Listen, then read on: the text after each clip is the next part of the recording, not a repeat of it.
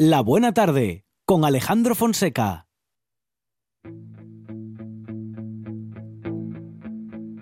Desde aquí, desde mi casa, veo la playa vacía. Ya lo estaba hace unos días, ahora está llena de lluvia. Y tú ahí sigues sin paraguas, sin tu ropa, paseando como una tarde de julio, pero con frío y tronando. Se puede saber qué esperas, que te mire y que te seque, que te vea y que me quede.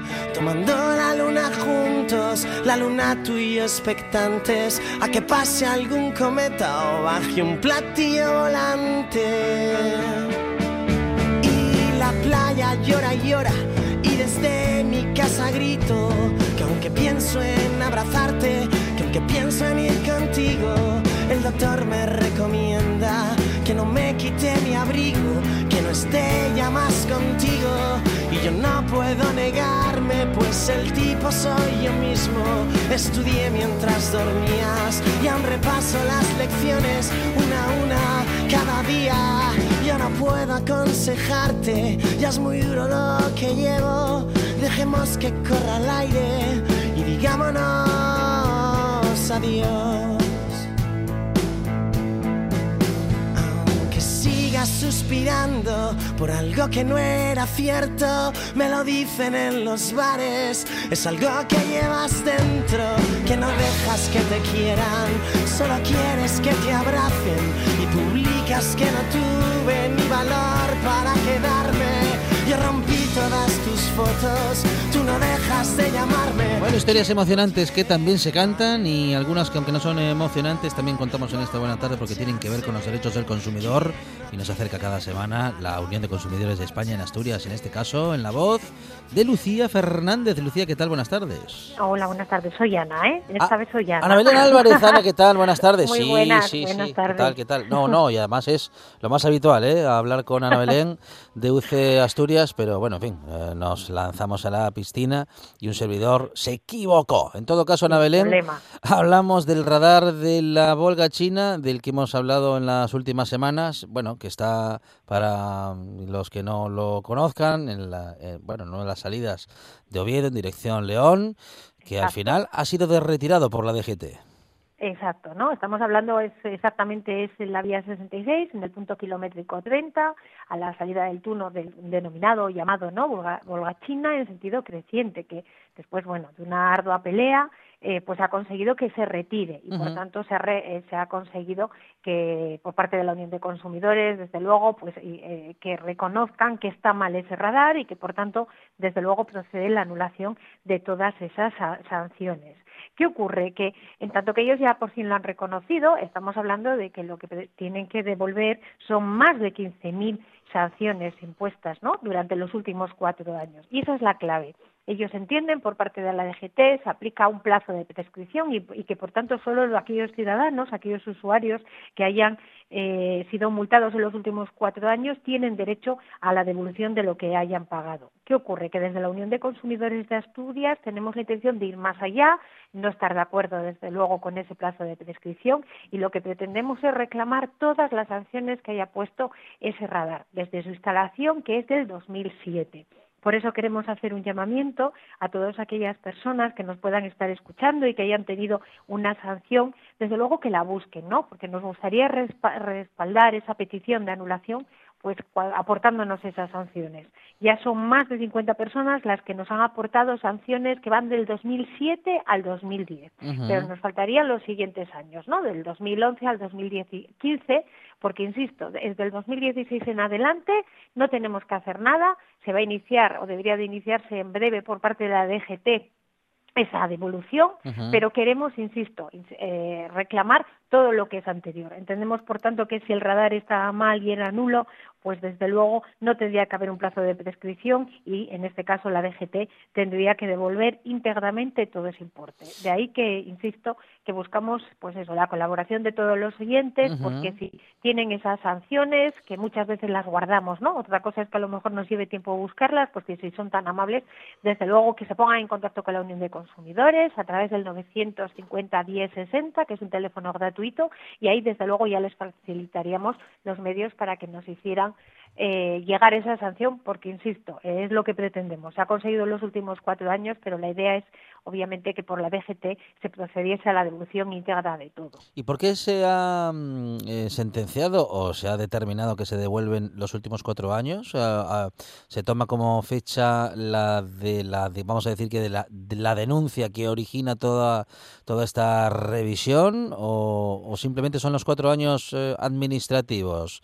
Son los, exacto es esto último, son los últimos cuatro años administrativos, ¿no? y ellos entienden que lo anterior está prescrito, con lo cual no se puede mover y no se puede anular. Hombre, no es la idea que tenemos en la Unión de Consumidores. Queremos presentarles una reclamación, desde luego, formal, porque entendemos que hay una nulidad por parte de ese radar, que obviamente no, si no funcionó eh, si funcionó mal y se multó mal, ¿verdad? No, no, vemos injusto totalmente que solamente se puedan beneficiar los últimos cuatro años. Entendemos, por tanto, que debería de procederse pues a la devolución íntegra del todo. De la misma forma que en otras cosas se consigue la anulación, en cualquier otro contrato que tenemos con una entidad privada, pues ¿por qué no pelear igual con este caso con la administración y que sea la DGT en la que, la que lo devuelva. Y aprovecho también para, para, para indicar que son muchas las personas que nos están llamando de estos últimos cuatro años y recordar y reiterar que no tienen que hacer nada, que en ese caso va a ser la DGT quien se dirija a ellos con una carta certificada para indicar ahí ese número de cuenta y luego proceder a la, a la, devolución y que parece ser que han empezado por lo menos con los trámites internos. Que sepamos desde la Unión de Consumidores nadie ha recibido todavía la carta. Por eso también animo a que aquellas personas que las hayan, que la empiecen a recibir, que esperemos que sea pronto y por tanto se recupere pronto, que de nuevo pues que se pongan en contacto con la Unión de Consumidores. Reitero el teléfono gratuito 950 10 60.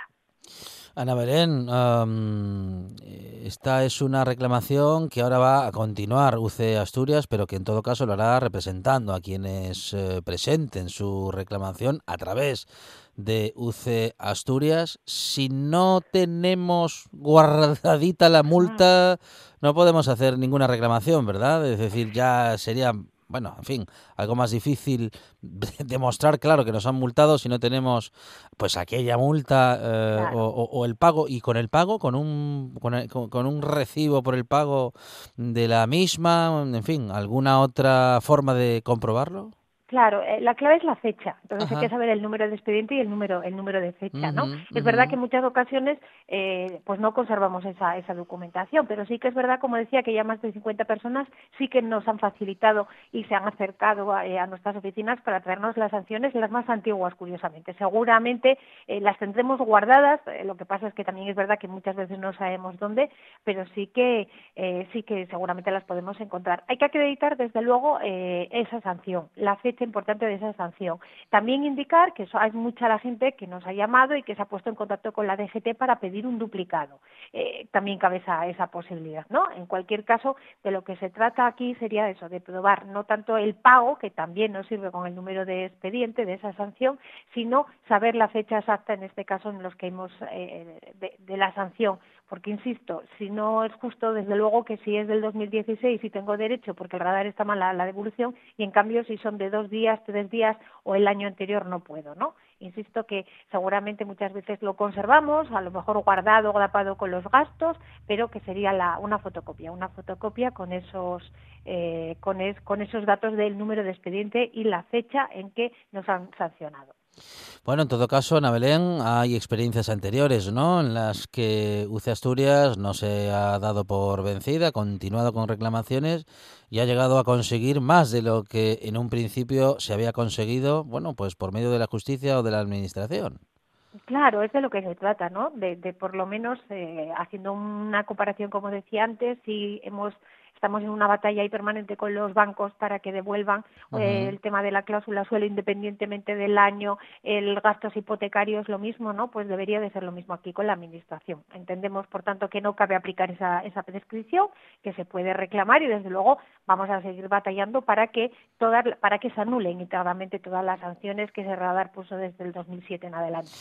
¿Hay alguna mm, bueno valoración legal que haya hecho la Dirección General de Tráfico para justificar eh, en fin, esos únicamente esos cuatro años administrativos que decíamos, porque bueno, dicho así, parece que todos tenemos eh, que saber que hay un vencimiento a cuatro años. ¿Esto qué quiere decir? Que las que las reclamaciones administrativas respecto de, bueno, en fin, de dineros y de importes se pueden hacer em, como máximo a cuatro años vista. ¿Esto es así?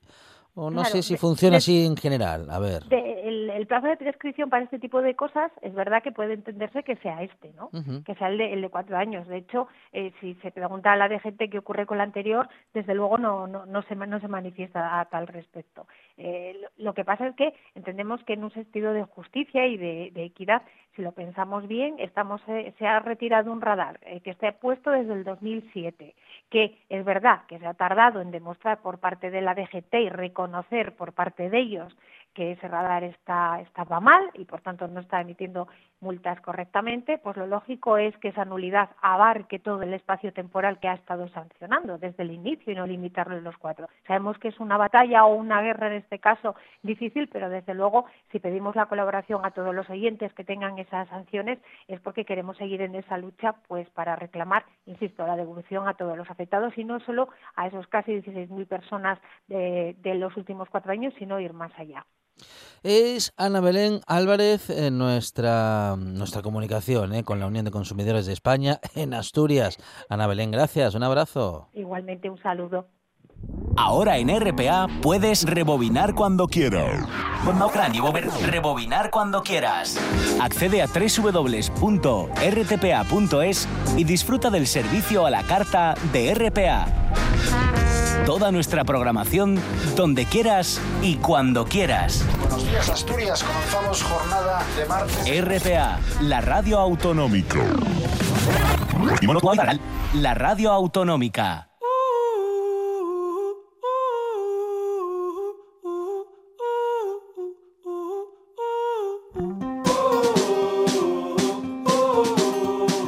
La buena tarde.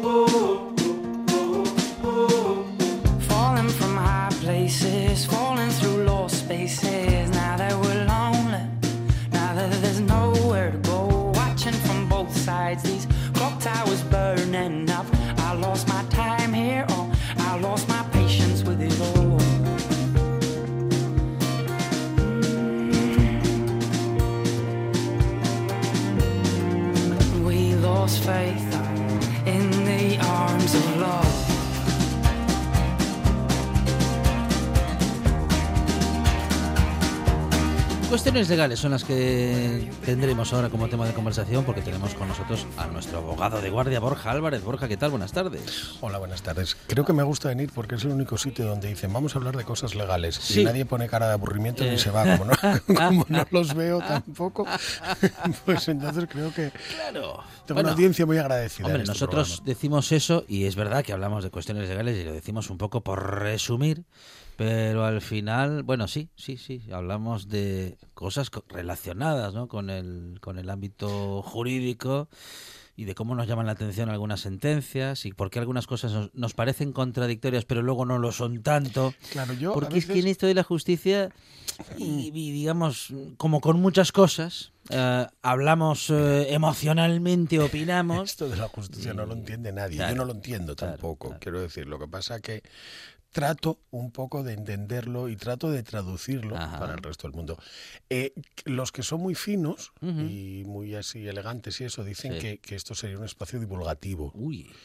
Yo creo que traduzco un poco el, el, tema jurídico, lo traduzco un poco al común de los mortales, para que el común de los mortales pueda entender de qué estamos hablando y pueda saber lo que estamos, lo que estamos haciendo. Y también porque a veces eso que nos parece contradictorio no lo es, porque en algún momento lo hemos comentado, porque como emocionalmente a veces nos parece imposible que un profesional, que un letrado, un abogado defienda a según qué personas, ¿no? A según qué individuos. Ya está gratis. Que incluso están, claro, con la, el abogado con la figura del abogado de guardia, em, pero que, que, claro, que, en fin, que también hay que entender que esa máxima de que todos tenemos derecho a la justicia o a una defensa justa, bueno, justamente en esa generalidad, en esa justicia para todos, como la película con Al Pacino, está la garantía de la justicia y también la garantía, bueno, para los inocentes. Y la garantía de un Estado de Derecho, la garantía del derecho a la defensa es una garantía básica de un Estado de Derecho, es un derecho constitucional que trae los derechos humanos. Y que aunque dé un poquito de rabia, hay que celebrar también que algunos individuos también tengan derecho a su a una defensa justa, vamos. Exactamente, todo el mundo tiene que tener derecho a una defensa. Y fíjate, a veces yo siempre lo digo también, que somos tan importantes los abogados que salimos en la Constitución. Somos de los pocos, junto con el rey y los jueces y alguno más, que salimos en la Constitución nombrados, directamente nombrados como garantes del derecho a la defensa bueno, uno de los uno de los representantes de los poderes del Estado, el poder judicial, eh, y el abogado es integrante de ese poder judicial. No llegamos a ser integrantes del poder judicial, somos operadores jurídicos, ah, somos ah, partícipes y nos encargamos de la defensa. Bueno, somos un poco los que les echamos el freno al, poder judicial Pero, claro, es que el, y al ministerio fiscal. El, eh, claro, el juez podría dictar sentencias sin necesidad de abogados. No, no. porque los acusados, acusadas no podrían tener derecho a una defensa. No, y mira, y vamos, y te voy a hacer un inciso muy muy rápido porque eh, eh, hace poco que hablamos de este tema, el tema de la justicia gratuita y el tema de los abogados de oficio, hasta tal punto es importante que ese es uno de los problemas que tenemos fundamental. Eh, como es necesaria la intervención de un abogado en los procedimientos penales, siempre que haya un acusado de un delito, es obligatorio que intervenga un abogado. Si la persona no nombra abogado, no pide la justicia gratuita, no quiere saber nada, se le nombra un abogado. Se le impone un abogado. Sí o sí. Un abogado tiene que tener. Ese abogado viene designado por el turno de oficio, viene designado por los colegios de abogados que dicen que vaya a este, que está en la lista y le toca a él que vaya a él. ¿Qué pasa? Que esa intervención es preceptiva, es un requerimiento judicial y nos obligan a ir. Pero si esa persona no tiene derecho a la justicia gratuita o no solicita la justicia gratuita, nosotros tenemos que acabar el trabajo aunque no nos lo vayan a pagar. hasta, hasta ahí es de importante. ¿Cómo que, que no nos lo vayan a pagar? No, ah, eh, bueno, no nos lo quieren pagar. no, nos bueno, lo, no lo están pagando. Eso lo, lo, dices por algo que dijo la ministra. Sí, no, no, y es algo que está, que está pasando. No, no, y es algo que está ¿Cómo pasando. Que está, ¿Ah, está pasando la práctica, sí. Hay eh, ciertamente la ley de asistencia jurídica gratuita dice claramente que no se pagará ninguna actuación de ninguna mm, persona que no tenga concedido el beneficio del beneficio de la justicia gratuita. Entonces, bueno, entramos en un campo vacío, en un limbo de los justos, en el cual nos vemos muchas veces sin posibilidad ninguna de cobrar, porque tienes que ir a cobrar a la persona con la cual a la cual hiciste el trabajo, pero esa persona lógicamente ni te va a pagar ni, vas a encontrar dónde. Entonces, bueno, son situaciones, pero nosotros seguimos peleando, ¿te das cuenta? Tenemos fama de malos y lo buenos que somos. Aquí estamos, mira, aquí sí que aquí estamos hablando ya más que de cuestiones legales, de cuestiones sociales. En el papel em, se mantiene ese derecho a la defensa para todas las personas. Bien. Pero si el sistema judicial no establece un pago justo para el profesional que va a defender a esa persona que ha solicitado un abogado de oficio, malamente va a poder actuar ese profesional pues con toda su capacidad, ¿no? A ver, los abogados, entre otras cosas, que de verdad que, me gusta sacar pecho porque somos muy buenos, aunque mm, tengamos muy mm. mala fama. Los abogados eh, eh, somos un instrumento muy cómodo para el Estado. Porque el Estado, el gobierno, la administración, nos llama y nos obliga a suplir esa función la garantía del derecho a la defensa la ejercemos nosotros. Somos nosotros los que garantizamos el derecho a la defensa de las personas. El Estado teóricamente da ese servicio, pero lo da ¿por qué? Porque tiene un montón de abogados trabajando muchas veces gratis. Y esto es algo que no se dice nunca y que el Estado nunca llega a decir, nunca llega a reconocer, pero nos tiene trabajando gratis. Eh, tú imagínate que el derecho a la sanidad eh, implicará que los médicos trabajan gratis pues un poco es lo que estamos haciendo nosotros. No son las, no, es comparable, pero sí que en cierta medida lo es. Nosotros damos ese servicio, logramos que el Estado tenga cubierto ese servicio, que es un servicio fundamental.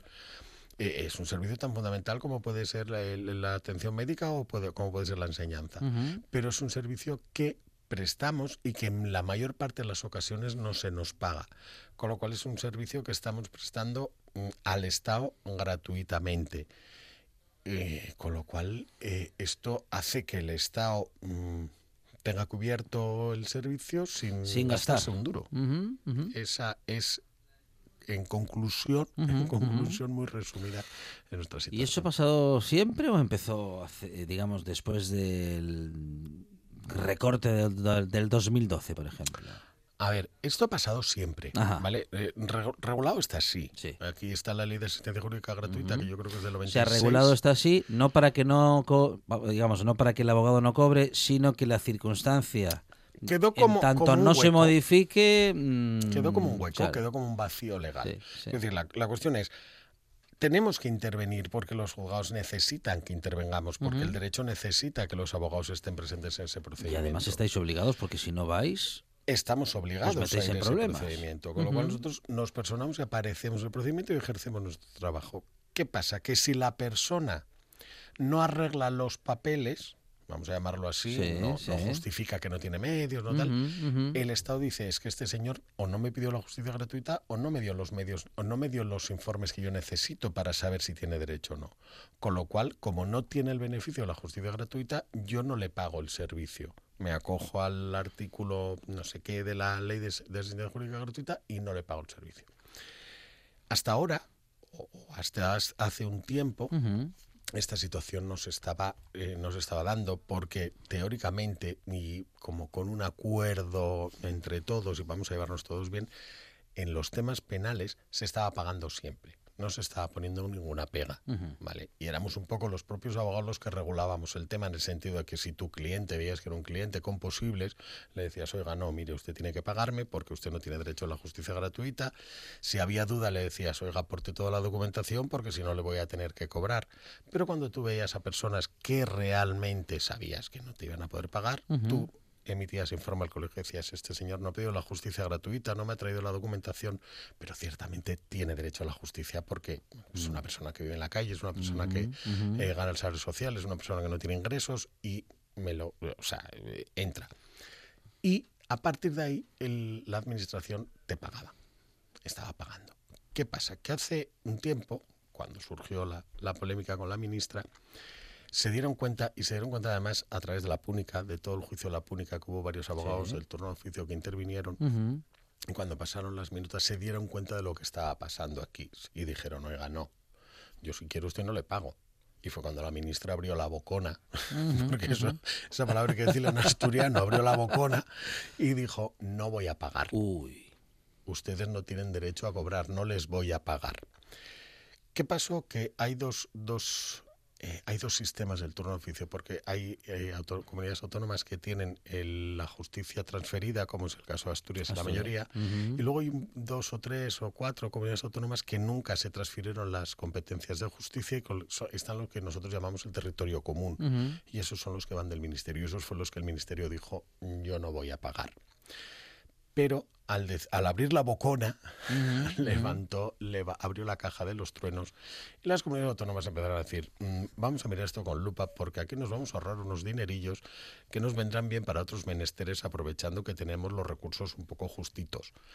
Vamos a recortar un poco aquí. Y a partir de ahí empezamos a notar, ya estamos notando los abogados de calle, ya, ya nos está llegando a nosotros, cómo nos vienen devueltos los expedientes o cómo hay un montón de expedientes que la justicia, que la, consejería nos está diciendo yo esto no se lo pago, pues porque no hay solicitud o porque no aporto informes, porque no tengo acreditado la falta de ingresos, no reconozco la justicia gratuita, vaya usted y persígalo o persígala si lo considera necesario. Con lo cual, uno se la tiene que envainar porque sabe que no va a encontrar y para qué va a perder el tiempo y los nervios. Sí, luego igual tampoco va a cobrar, ¿no?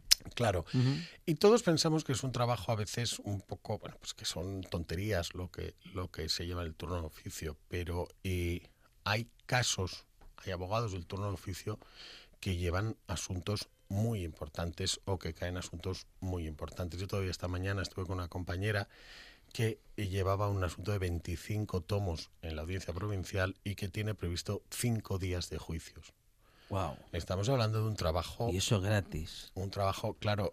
y el señor no le había dado la documentación, que estaba persiguiéndolo diciendo, deme la documentación, por en horas de trabajo, prácticamente un mes de trabajo, quiero decir, por juntándolo todo. Puede ser más. Un, mes o dos meses de trabajo. Sí, y, y, realmente luego tampoco está tan bien pagado, ¿eh? Es decir, ya, ya ya no nos estamos quejando por la cuantía, que a lo mejor ese, ese pleito cobra 600 euros por todo ello. Quiero decir, 600, 700, no, no, no creo que llegue a 900 por todo, porque bueno, cuando son causas complejas sí que, sí que se paga algo más. Eh, recuerdo el caso del... Eh, el, ay, el del ensanche, ¿él era el violador del ensanche o era él un pederasta de, de Madrid? Que eh, fue un abogado del turno oficio el que lo llevó y fue un abogado del turno oficio que fue hasta el Tribunal Supremo y que el Tribunal Supremo dijo y le hizo una mención, dijo, no tiene usted razón el recurso, pero es de hacer una especial mención al trabajo realizado por este abogado del turno oficio que ni siquiera cobran, o sea, que no, no es un abogado particular que va a cobrar una pasta, sino que está haciendo un, trabajo muy digno y muy fuerte por, por unos ingresos muy bajos. En el juicio del 11M hubo dos o tres abogados del turno oficio que intervinieron porque tú estás de guardia y, te, te, viene el detenido en ese momento. Tú cuando te viene el detenido no sabes lo que va a hacer, lo que va a ser. Y no siempre los detenidos tienen una defensa que se puedan pagar. Los abogados penalistas, los buenos penalistas tienen un coste, porque lógicamente los profesionales tienen un coste. Y eso hace que te lleves muchas veces que tengas que llevar casos muy potentes, muy potentes en cuanto al muchísimo trabajo, pues ya te, imagínate, cinco mañanas enteras en el juzgado, en la audiencia provincial, celebrando un juicio, que son cinco sesiones completas, 25 tomos, que cada tomo puede tener 500 folios y te tienes que leer y tienes que analizar y tienes que estudiar. Es un trabajo muy fuerte. Son como 25 libros de Dan Brown. son como 25.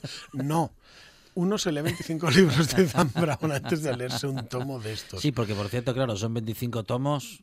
Eso no, hay dragones, no hay, no hay emoción. Y te digo otra cosa. Mm, mira, teníamos muchas quejas, los procuradores intervienen de oficio también. Y muchas veces los procuradores se quejaban porque decías, tú es que necesito copia. Decían, es que yo no te puedo fotocopiar 25 tomos, porque si te fotocopio 25 tomos, tomos pierdo todo el dinero que te estoy, que, que iba a ganar y más porque los, los procuradores cobran bastante menos incluso que nosotros, con lo cual eh, eh, muchas veces pierdes dinero. Yo siempre lo digo, yo cuando estoy de guardia necesito tener el coche a mi disposición para salir pitando a cualquier comisaría o a cualquier centro de detención o al juzgado.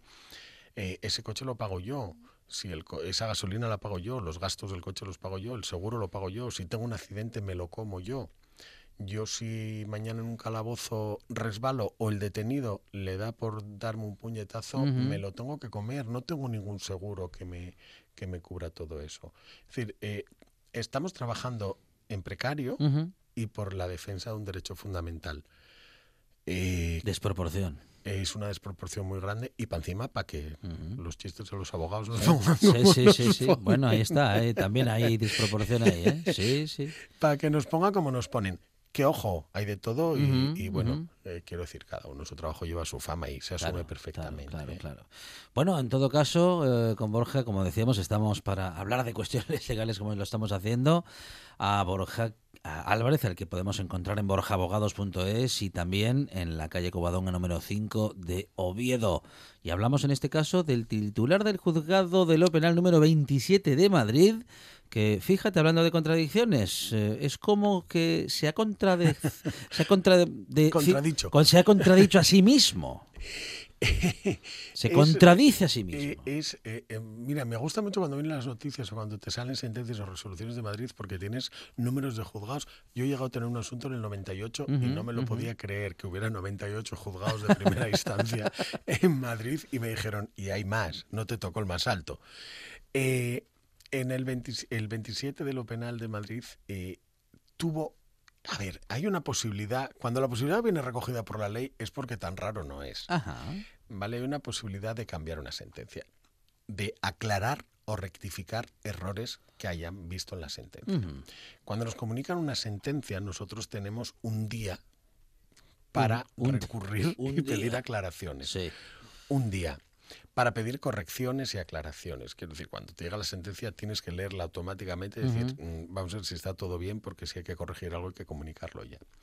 En este caso es un caso un poco de película, ¿eh? es un, caso muy, muy de película. Es un señor muy rico, expresidente de una entidad bancaria, con mucho dinero, que tenía un Picasso en su casa. Un Picasso, pero no, no un coche. No, no, no, un, coche, no, un, cuadro, del señor Pablo Picasso. Pintado por don Pablo. Eh, pintado por don Pablo, de la pues época Godot, además, de una época además oh, muy rara y tal, un, cuadro muy chulo. Puño y pincel. Un cuadro muy chulo que además, eh, y dijo, pues, yo que quiero esto aquí, si no me pega, cambió la pintura del salón o no algo. me pega, no me combina bien. no me combina porque ahora pinté en verde y el azul este se me mata. Entonces dijo, lo voy a vender. Lo hago verde. Voy a hablar con mm. Christie's en Londres y que me lo saque subasta. Y para hacer cuando los bienes que son bien interés cultural, que son bienes históricos o artísticos que superan los 50.000 euros, o los bienes que tienen más de 100 años de antigüedad, y superan un cierto valor, tú no los puedes vender, sacar del país alegremente, porque tenemos una protección de nuestro patrimonio. Hay que pedir un permiso. Eh, por ejemplo, el Museo Thyssen cuando quiere sacar un cuadro para mandar una exposición, dice, oiga, ministerio, ¿puedo mandar el cuadro al MoMA? Dicen, sí, ¿cuándo va a volver? Tal día, venga, pues no pasa nada, que vuelva, ¿eh? Sí. Eh, si lo quiero sacar, porque digo, mire, es que tengo una casa en Suiza chulísima, quiero llevar el cuadro para ponerlo allí, pues ahí empieza a haber algún tipo más de problema. Y si lo quiero sacar para vender con la intención de que no vuelva nunca, nuestro país no quiere perder su patrimonio, no quiere que su patrimonio artístico salga. Entonces hay que pedir un permiso.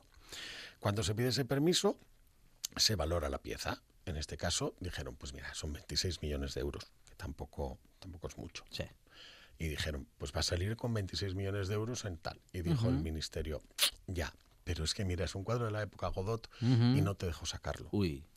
En ese caso, el ministerio no deja sacar el cuadro y puede optar a comprarlo por el valor en el que está valorado. Pero claro. Pero no está obligado, ¿o sí? No está obligado. No está obligado. Puede. E, y generalmente debe. ¿Qué pasa? Que claro, no tenemos dinero en, las arcas para asumir todo el patrimonio que tenemos cultural en este país. Lógicamente es un tema muy complicado, ¿no? Entonces eh, le dijeron, bueno, espera ahí porque vamos a solicitar la declaración de bien de interés cultural y mientras tanto yo, ministerio, voy a ir pensando lo que hago. Y dijo este señor expresidente, dice, sí, hombre, venga, me vas a decir tú a mí. Entonces marchó para Valencia y mm. cogió el, yate y dijo al señor del yate, mira, guárdamelo ahí. Sí y vete hasta Córcega y ya, ya hablamos allí. Entonces. Además, eh, así fue, le dijo: vete para Córcega. Vete hasta Córcega, vete, llévame el yate hasta allí y guárdame este, este cuadrín un poco por detrás, a un sitio que no se vea. ahí detrás de la mesa de noche. Entonces fue la policía, miró, dijeron al capitán, al capitán o al patrón del barco: mm. Oiga, esto, ¿qué, tiene? Dijo: No, no, no. Nada. mira, llevo. Como cuando vienes de Canarias, ¿cuánto tabaco traes? Nada, un cartón. Claro. más o menos fue lo que dijo: No, traigo un cartón y tiró para Córcega. Pero la policía no es tonta y se, olió el percal. Entonces, cuando llegaron a Córcega, este señor expresidente ya había ido en el avión y ya tenía un avión contratado para irse con el cuadro a Suiza y desde allí largar para Cristis. Mm. Entonces, la policía francesa le detuvo y le dijeron, oiga, y este cuadro, dijo él nada. Mm, y una lámina de un calendario. Nada de Canarias, vengo de Canarias. Y una lámina de un calendario que compró mi madre, que me gustó mucho, y entonces marquéla. Dijeron, y ya, sí, pero no, no, lo de lunes, martes, mire que no está aquí abajo. No, ¿eh? Dicen, como que eh, va a volver usted para España y el cuadro mm. también y allí que, allí que hablen. Entonces, yo no sé si visteis la serie de Fariña. Sí, sí. ¿Acuerdas de Fariña? Que hubo un momento en el que eh, el juez decía al policía, es que esto no es delito. Bueno, pues como aquello no era delito, decidieron hacer una ley para que fuera delito, para que todo este tema del tabaco fuera delito. Y en la ley del contrabando. Entonces hay un delito, que es el delito de contrabando, que no está en el Código Penal. Y un delito muy cuco, está como escondido por otro lado, pero sí es un delito. Y entonces a este señor lo acusaron de ese delito. Y ese delito de contrabando, porque las obras de arte son objetos, son mercancía que pueden ser de, contrabando, ese, ese delito lleva de uno a cinco años y un pago de la multa, ojo, del sexto. O sea, tienes que multiplicar por 6. De un, de, un, de un sexto. o sea, del sexto quiere decir de, un sexto. No, no, no, Multiplica, lo multiplicas por 6. Ah, por 6. Sí, puede ir desde el 4 hasta el 6. Pero 6, ¿qué? O sea, 6. El valor por 6. No. O el valor por 4. Pero este lo iba. No, puede ser. Pero lo iba, lo iba, 26 millones. Pero la valoración, la tasación, ¿quién la hace? ¿El Estado? La tasación de acuerdo al valor del, cuadro, y el cuadro ya lo tenía valorado. Por eso lo tenía valorado en 26 millones de euros. Y entonces. No puedes. La juez dijo: No, mira, mm, creo que esto es el delito de contrabando. Se lo vamos a rebajar un poco. Y te voy a poner una multa de una pena de 18 meses y una multa del doble. Eran 52 millones. millones de euros. Pero la fiscalía dijo, oiga, señoría, Mm. es que usted no puede decir que es Mm. este delito en el tipo agravado y poner, el- y poner la pena inferior. Claro. Tiene que poner la pena en la mitad superior. Y entonces la juez dijo, ups, creo que me equivoqué. Uy. Entonces corrigió la sentencia y dijo, ciertamente son Mm. cuatro años y 100 millones de euros, porque multiplicó por cuatro. Una mala, 104 vamos, una mala, una mala mañana para viajar a Córcega. Eh, aquella. Una mala mañana, además yo me imagino la cara de este señor y sobre todo el abogado que lo tuvo que llamar, Mm. que le dijo, mira, nada, no, son 18 meses, Sí, no no entras te- y no bueno, la multa, nada". vamos a ver si negociamos, das Sí. el cuadro y venga, perdiste el cuadro. Mm. A que ahora tener que Sí, decir, sí. oye, mm, mira, ¿te acuerdas de lo que te conté el otro día? Mm. Eh, bórralo, Claro. bórralo y multiplícalo por dos, porque ahora tienes un problema grave. Ahora Bueno, tienes que lo entrar en prisión Sí, lo recurrirán y seguramente. pagar 100 euros, 100 millones. 100 millones de euros. Hombre, Que son muchos Yo- hasta para uno que tiene un yate para ir a desayunar a Córcega, vamos. Sí, yo creo que el yate igual, eh, Mm. igual empieza a dejar. porque gasten muchísimo los yates. ¿eh? No Sí, mere- Yo sí. quería tener uno, pero no merece la pena porque gastan No, no, mucho. si yo por eso no tengo ninguno. Entonces, y Gastan la de Dios. yo creo que van a recurrir porque te voy a decir una cosa. Mm. Yo quedé pensando, si el 247, creo que ya de la ley orgánica del Poder Judicial, permite la rectificación de errores aritméticos o acl- aclaración o, o rectificación de errores aritméticos o materiales. Ahora bien, yo no sé muy bien si esa capacidad de rectificación te permite agravar la pena de esa manera. Y decir, es que me confundí al poner la pena. Yo ahí no sé, ¿Ves la posibili- posibilidad de juicio nulo? esa sería una posibilidad que yo creo que valoraría si yo fuera el abogado, si tuviera la suerte de ser el abogado de un señor que tiene un cuadro de Sí. 26 millones de Sí, euros. sí. Y porque si tienes ese cuadro, seguramente con alguna calcamonía me podría pagar lo suficiente para jubilarme. Pero yo creo que sería una posibilidad. No lo sé, quiero decir. Son, temas jurídicos complejos ya, que no estamos hablando, pero si voy a lo básico, básico, y pienso en uno de mis clientes a los cuales mm, los condenan a cuatro años mm, por robar unos alpargates, y primero los condenan a 18 meses y luego a cuatro años, creo que además estamos en el límite porque de- hasta Dice- 24 no, no entras en prisión, pero es que con cuatro ya tienes que entrar. Claro, sin sentencias anteriores, hasta 24 meses no se entra en prisión. Claro, entonces es- la diferencia entre ir o no ir a prisión, que al final el dinero... Bueno, sin eh, sentencias de cárcel anteriores. Claro, el dinero eh, ciertamente a razón del burro la albarda. Quiero decir, yo supongo que para este señor eh, 100, e- 100 millones de, de euros sean como para ti, para mí, 100 mil.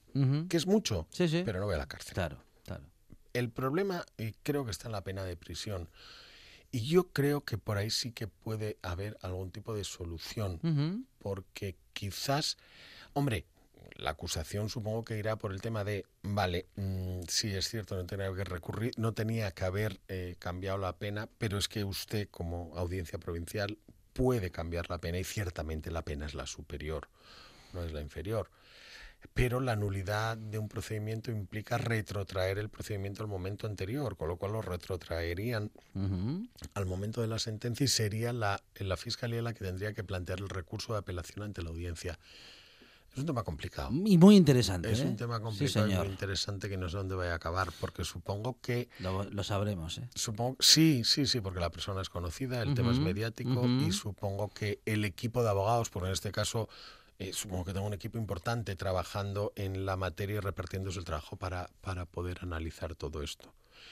Ahora bien, insisto, yo no quisiera ser este abogado por mucho minuto que cobre cuando llamas al cliente después de decirle no te preocupes que libraste. Que lo, además, igual hasta lo dijo sacando pecho, ¿viste? Que yo te dije Sí. que esto iba a salir bien y tú no me creías. Y al Son, final. son esos momentos de la profesión en los que uno prefiere tomar una pastilla, meterse en la cama y decir ya despertaré mañana.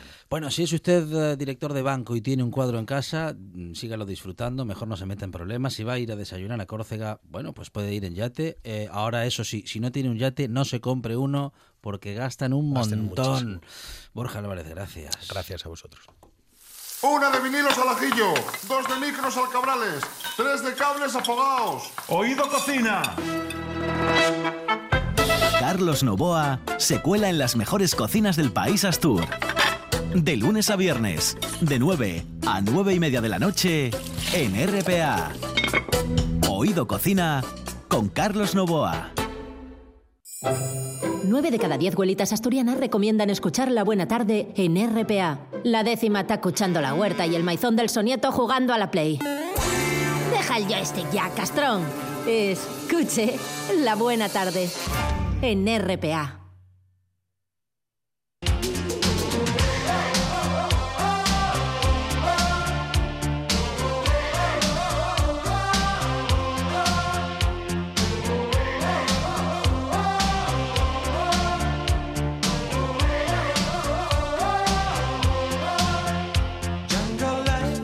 Las redes sociales, o al menos nuestra versión sobre las mismas, en este caso Twitter con Monchi Álvarez. En Percutío. Todos tenemos un amigo que nos canta una canción de mocedades y que después nosotros no podemos dejar de cantarla en todo el día. Y si no lo tienes es que eres tú. Así es. Mm, Camen, te llamo solo para decirte que te quiero. Señor, se está equivocando. Esto es una fábrica de cerveza. Lo sé.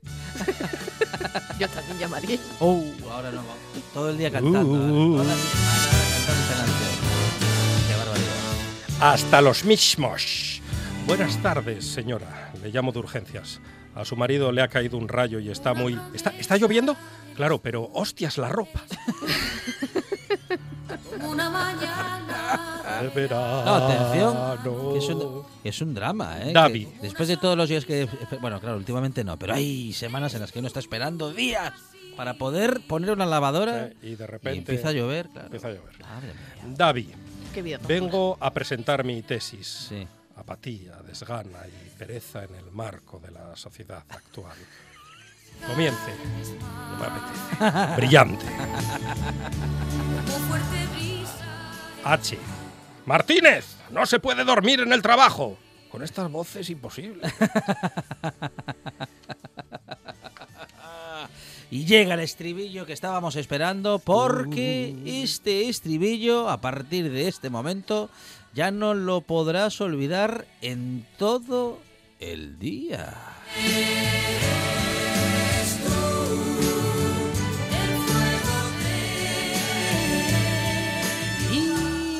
Twitter a Facebook. Dominado, todo domicilio, todo dominar, todo dominado. Una pieza tras otra pieza y quien terminó está terminado. Dominó, Facebook con Arancha Margolles. Y nos vamos a la voz del becario. Ya son 150.000 las víctimas de sufrir al amigo alarmista que teme al coronavirus y publica algo cada cinco minutos. Qué pesadez. He tenido que venir al médico porque ya me ha subido la tensión. Es muy pesado. eh, sí. Se ha comprado cuatro mascarillas, tiene la casa llena de latas de conserva. Lo bloqueo ya, porque si no me mata antes de que coja el virus, Sí, decía sí, uno de los sí. afectados. No es el único. Los centros de salud están colapsados y el Ministerio de Sanidad pide ayuda internacional. No podemos atajar esta epidemia. La del coronavirus, sí, esa está atajada. Pero la otra no. La de la ansiedad por el miedo a coger el coronavirus está siendo incontenible, por lo que vamos a necesitar ayuda psicológica externa. Vaya cómo está la cosa, ¿eh? Está la cosa muy fea. Sí, bueno, la cosa está muy fea, más por lo que nos preocupan los Por- que no por- saben. por lo tontainas por que lo somos. que de verdad está pasando, Arancha Margolles. Y en el Mundo Today llama al 112 para que le recomienden una serie. El bloqueo frente al menú es una patología que afecta ya al 80% de la población. ¿Se acuerdan aquellos tiempos en los que íbamos al videoclub, cogíamos Sí. una película y ya está? Y felices. Sí. Y no nos pasábamos tres horas con el mando. Ki, ki, ki, ki, ¿Cómo que aquellos tiempos? Yo lo sigo practicando. Yo eso. estoy planteándomelo. Yo voy al videoclub, cojo una película o dos y ya está. La vida vintage con Alejandro Fonseca. Claro, claro. Un matrimonio de Salamanca llamó ayer a las 11 de la noche al teléfono de emergencias 112 para solicitar ayuda después de más de dos horas de bloqueo frente a los menús de varias plataformas de televisión, entre ellas Netflix, Amazon Prime y HBO. La pareja se encontró atrapada entre ciertos de sus sugerencias sin ser capaz de decidir qué le apetecía ver. Que me recomienden algo que enganche, aunque no sea la hostia. Pero necesitamos salir de esta situación ahora mismo. Ay, la gente, cómo se lo toma. Ay, Arancha Margolles, Monchi Álvarez, gracias. Gracias.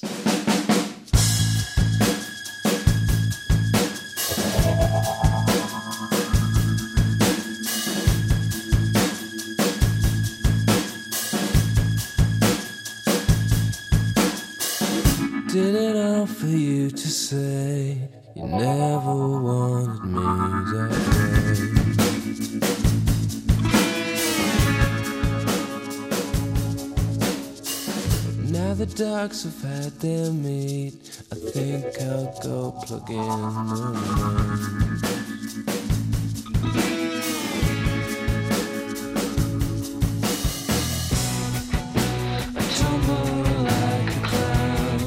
Juan Martínez Baragaño, responsable de Conecta Industria. Juan, ¿qué tal? Buenas tardes. Pues muy bien, muchas gracias. Preparado siempre con uh, Juan para hablar de empresa y en este caso de cuestiones relacionadas con la empresa y el funcionamiento de estas. Sí. Eh, y lo hacemos hoy con invitado, como solemos hacerlo últimamente, con Modesto Álvarez eh, de Seresco. Modesto, ¿qué tal? Buenas tardes. Buenas tardes. Y hablamos de ciberseguridad industrial. Claro, la informática y la seguridad, importantísimo.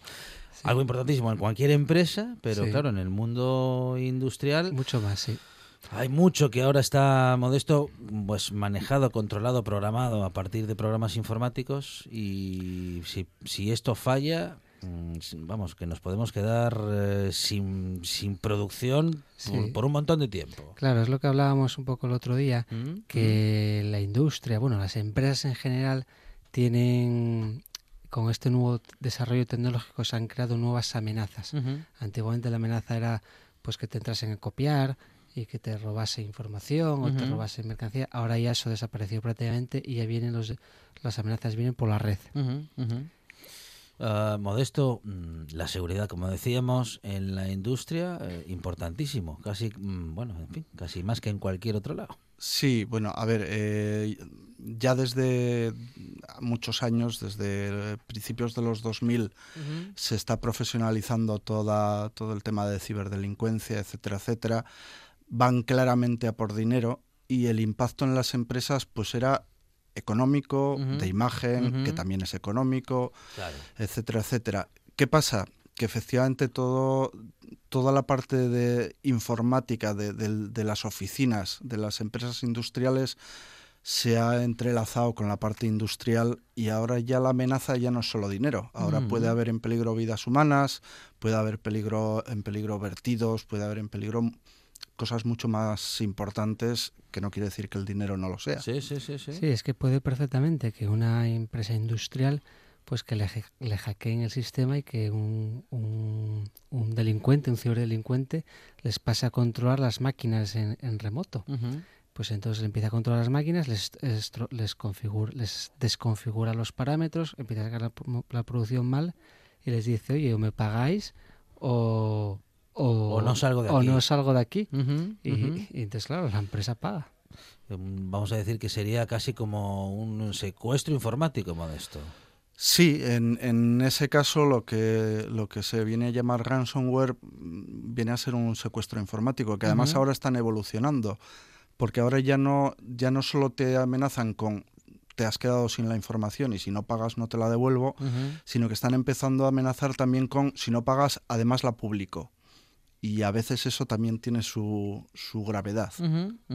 Sí, aquí eh, lo que lo que se con este caso y, y las personas que empiezan a hablar de ciberseguridad, que es un concepto nuevo en la industria, hasta ahora nadie no se sabía lo que era, hasta hace poco yo nunca lo había oído siquiera, pues se, em- se empieza a hablar, se empieza a divulgar que hay un riesgo y que te- sobre todo hay que tomar una serie de medidas básicas de precaución. ¿eh?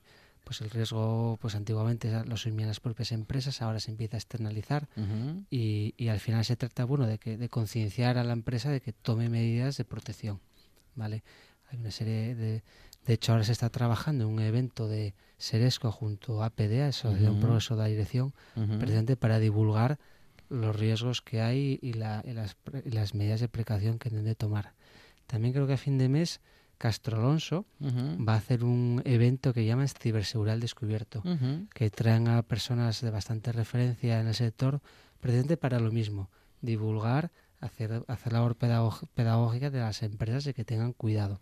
Ujú.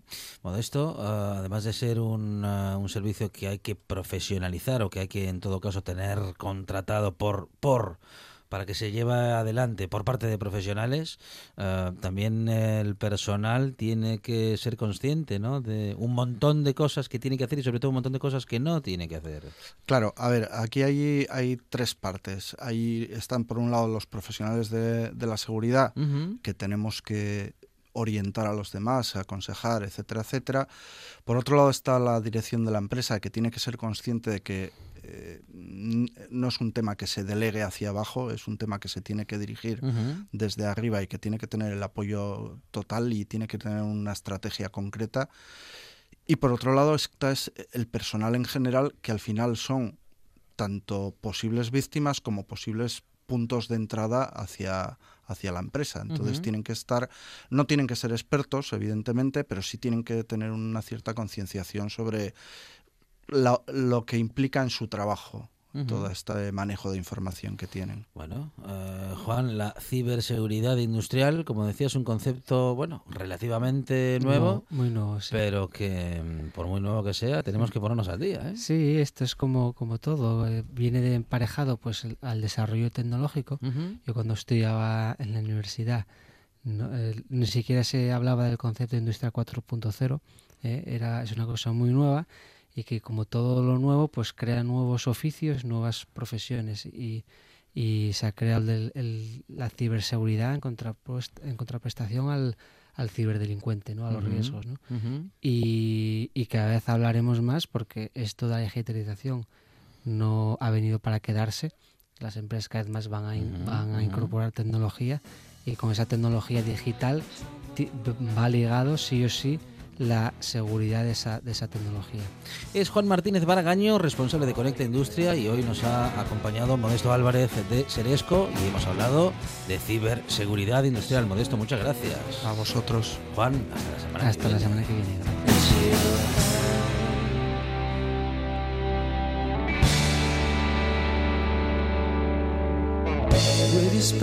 Llegan las noticias, tras lo cual esta buena tarde sigue. Ya está aquí José Antonio Fidalgo. How was I to know that you practiced it before?